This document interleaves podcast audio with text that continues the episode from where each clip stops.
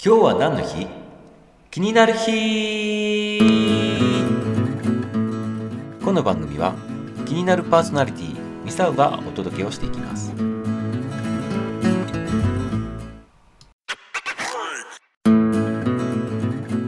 はいいかがでしたでしょうか？昔の今日を振り返りながら今日も張り切っていきましょう。そしてこの番組がためになった面白かったもっと聞きたいなと思われましたら是非いいねとフォローをお願いします。明日も楽しみにしていてくださいね。それではまた。バイバイ。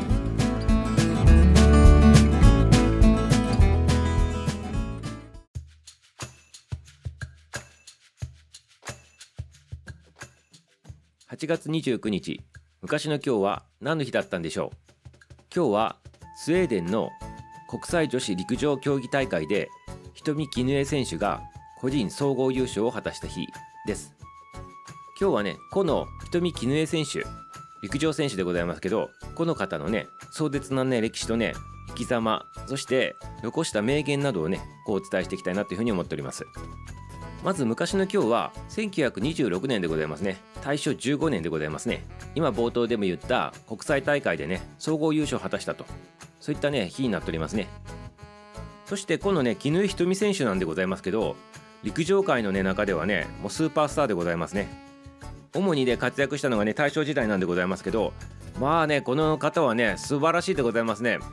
経歴をね見てるとね運動神経の塊そしてね努力の人そしてね信念が強い人というねそういう三拍子揃ったね素晴らしいね方だなっていうねことでね今日ぜひぜひね紹介したいなっていうふうに思っておりますね。簡単にねちょっと経歴の方をねこうバーッと振り返るとまず明治40年1907年にね岡山県で生まれるわけでございますね。そして高校時代、まあ、テニスをやっとって県内でね優勝するわけでございますねまずね。そして陸上にもねあのこう参戦することになるわけでございますけどこの陸上でね才能を開花したというねそんなね流れになっていくわけでございます。高校生の時に陸上で出た大会とかでねいきなりねもう日本新記録出したりとかね世界記録に出したりとかねそういう形でねなっていくわけなんでございますね。で記録の方をねこう上げるともうキリがないので世界記録に準ずるものねそれを今からバーッとちょっと言っていくんでございますけどもう10個以上あるんでございますよ。ちょっと聞いとってくださいませね。まず国際オリンピック委員会 IOC が公認した記録として世界記録としてね認定されたやつがね4つあるんでございますまずね。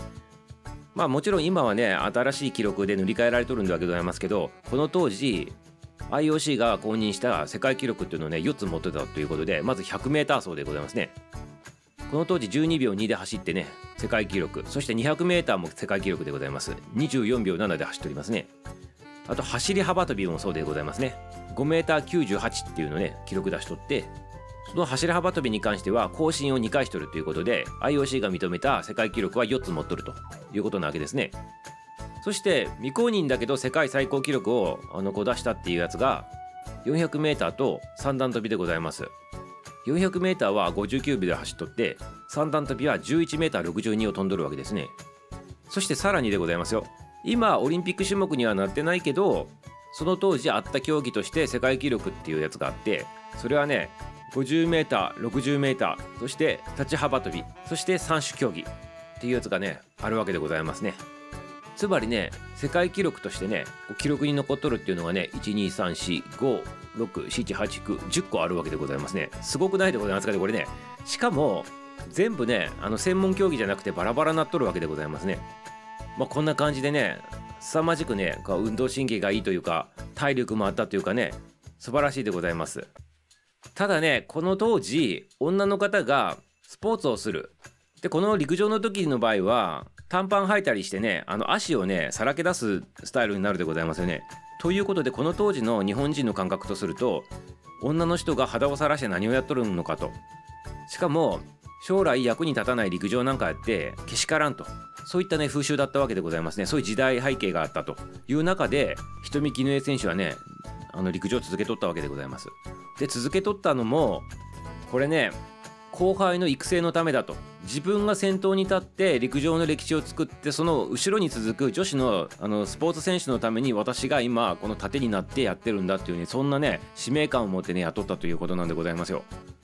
そしてこういう言葉もね残しとるんでございますね。愚かなりとも努力を続ける者が最後の勝利者になるってねこういうふうに言ってるわけです。愚か者のようにひたすら追い求めて努力を続けてねひたすら信じ進むことできっと何かを成し得るっていうねそういったねメッセージをね放っとるわけでございますね。で実はあの人引きのさんは24歳の時にねあのもう亡くなってしまっとるんでございますね。でこれを24歳で亡くなったのももうね陸上に命を捧げてね風邪をひいても何してもね大会にずっと出続けとったっていうことなんでございます。でそれはやっぱり後輩に背中を見せて陸上界を背負っていかないといけないっていうね自分のねそんなさっき言ったような使命感もあったしあとねバッシングをやっぱりねさっきも言ったように受けるわけですよ。女子がね陸上やって何やってんのかって言って言われてね。その中でも自分は自分の信念を貫いて陸上で生きていって後輩にあのこの道を作っていくんだっていうねそういうのにね自分の記録陸上選手としての記録とあとねその当時の日本からのバッシング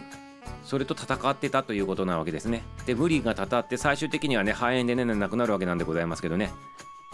そしてねこんな言葉も残してるわけですね。これ聞くとねなんか切なくなってくるんでございますけどね。ちょっと聞いとってくださいませね。はいこう言っております。いくらでも罵れ。私はそれを甘んじて受けると。しかし私の後から生まれてくる若い選手や日本女子競技会にはあなた方のようなねものにね指一本触れさせないっていうふうにね言っとるわけでございます。すごい覚悟でございますね。まあ、今読んどってちょっと泣きそうになっとるミサオでございますけどこれぐらいの覚悟を持ってあの陸上に命を捧げたということなわけです。でオリンピックに出てねまあ、金メダルは取れなかったんでございますが銀メダルを獲得してるということでこの銀メダルも実は 100m と 800m と走り幅跳びとねにエントリーしとってで競技として 100m と 800m しかね行われないというねことになってね一番得意だった走り幅跳びがねなくなっちゃったわけでございますね。で結局 100m と 800m だけこうやることになって 100m は予選を1位でね世界記録出して突破してるんでございますけど準決勝でねなんとねちょっと残念なことにね決勝に進めなかったという、ね、ハプニングがあってね。そして 800m なんでございますけどこれでね銀メダル取っとるんでございますけどこの金メダルねすごいでございますよ。公式の大会で1回も 800m 走ったことないのにね 100m とかねあの走り幅跳び専門の選手がね 800m いきなり出てね銀メダル取ったというねこれねすごいことでございますね。でこのね時のゴールシーンもねすごく壮絶でまあ優勝したのドイツの選手なんでございますけど 800m ね。このねバトルを繰り広げてね2人してねゴール終わった後にね2人して失神しとったっていうねそういうね過激なシーンもあったということでございますね。そしてこの失神したっていう事態を受けて次回のオリンピックから女子の 800m がなくなったっていうねそういう事態にもなっとったわけでございます。だ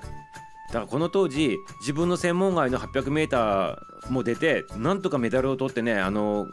後輩たちにねこう道を開かないといけないっていうねそういうねもう迫ったものがあったのかなって言って想像するでございますけどね。皆様いかがでございますかね。ということで瞳絹江選手のお話をしてきました。まさにね体に恵まれ体力にも恵まれ才能にも恵まれてねこうやってきたわけでございますけどやはりこの当時女の人がっていうねそういうね見方もあってねそっちとも戦いながら記録とも戦いながら最終的には24歳で肺炎になって亡くなるということなんでございますけどこの24年間の短い間にねこの成し遂げたものっていうのは素晴らしいものだなって思います。いかがでございますかね？あの瞳記念選手のことをね今日ね紹介させていただきましたけどあのファンになった方も多いんじゃないかなっていうふうに思っておりますね。